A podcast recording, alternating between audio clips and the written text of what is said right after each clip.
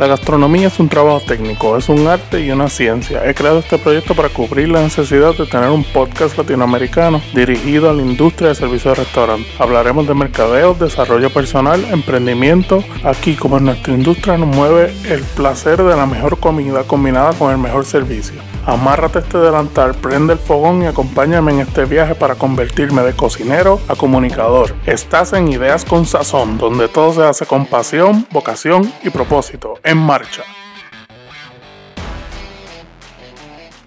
Bueno, mi nombre es Eliezer Rodríguez esto es otra cápsula de, de, Ideas con Sazón. Y pues nada, quiero mandarle un saludo y un agradecimiento a todas estas personas que le han dado like a mi página, que la han compartido y les gusta mi contenido. Así que gracias. Bueno, como saben, yo hice un video resumido ya de marketing, pero quiero irme más a fondo en el tema porque sé que muchas personas usan los medios digitales para conseguir clientes y no, muchas veces no le sacan provecho. Así que lo primero que yo voy a hacer es explicarle cómo tú trabajas una relación una relación a, través de una estrategia digital creando contenido, gente, creando contenido que le guste a tu target market. Bueno, este, primero que nada quiero hacerle un hincapié en que el reach de Facebook, el alcance de Facebook, este orgánico está bien, bien bajito. Y como uno hace una estrategia digital, pues crear contenido constantemente, pero contenido que tenga engagement, que la gente comente, que la gente lo comparta, que la gente lo consuma una de las preguntas que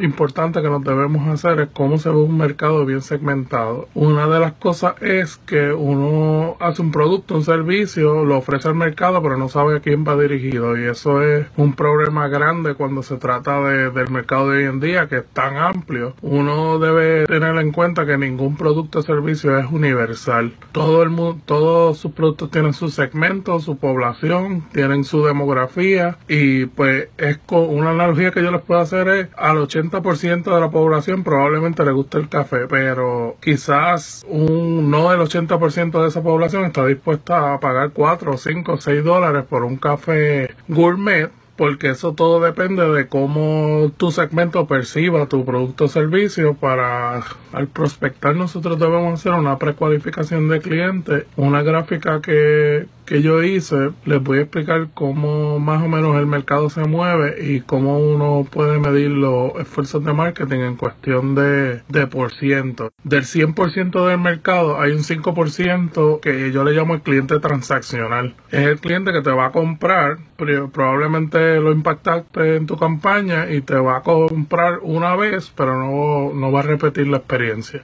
El otro 5% del mercado es el, el que le dicen el, el, hot client o el mercado que está listo para comprar inmediatamente. Depende, ese, ese tipo de cliente siempre está buscando algo nuevo, siempre está buscando sitios nuevos o depende de tu experiencia si ese cliente vuelve o no vuelve. El otro 20% pues es el cliente que yo llamo el cliente o mercado apático que es el cliente que aunque está cualificado y puede ser tu cliente ideal, no va a pensar ni, ni se le pasa por la mente comprarte, ni, ni le interesa tu producto o servicio. Y pues eso, las variables pueden ser varias. Puede ser que no le gusta tu producto, que no le gusta tu servicio, que no le gusta tu marca, que no le gustan tu precio. Y ese segmento del 20% es el que probablemente nunca te va a comprar. El otro 25% es el cliente que yo llamo el cliente frío, que es el cliente que requiere mucho marketing, mucha persuasión para comprar algún incentivo porque probablemente es, difícil adquirir su, su conversión. ¿Por qué digo que en ese 45% es donde más potencial hay? Porque lo vamos a analizar de esta manera. El 20%, ese 20% de ese 45% son tus clientes fijos. El otro 25% con una buena relación y posicionamiento de tu marca, con una buena experiencia, pues van a consumir tu marca constantemente, aunque no sea tanto como tus clientes fijos. Y te enviarán referidos también. Otra de las preguntas importantes es cómo ver el costo de adquisición de clientes. Para crear una, una relación sólida con tu marca y un vínculo y un buen posicionamiento, tienes que hacer marketing para crear esa relación, porque esa relación no se, no se va a crear sola. So, si tú ves el costo de adquisición de clientes como un gasto innecesario, estás mal porque eso va hacer que tu negocio crezca, eso va a hacer que las relaciones sean más sólidas. Y es una inversión, no es, no es un gasto, es una inversión, es una, inversión de tiempo, de, de dinero, de esfuerzo para ampliar las oportunidades de venta y ampliar los referidos. Y es un juego a largo plazo. Eh, bueno, si les gusta este contenido y lo encuentras valioso, pues por favor denle like, denle share, comenten. Y como siempre pues soy Eliezer Rodríguez y estos son Ideas con Sazón. Gente, hasta aquí el episodio de hoy de Ideas con Sazón. Este, no se olviden seguirme en en Instagram como at Neon también en nuestra página oficial del podcast de Facebook Ideas con Sazón, también en Twitter como at Ideas con Sazón.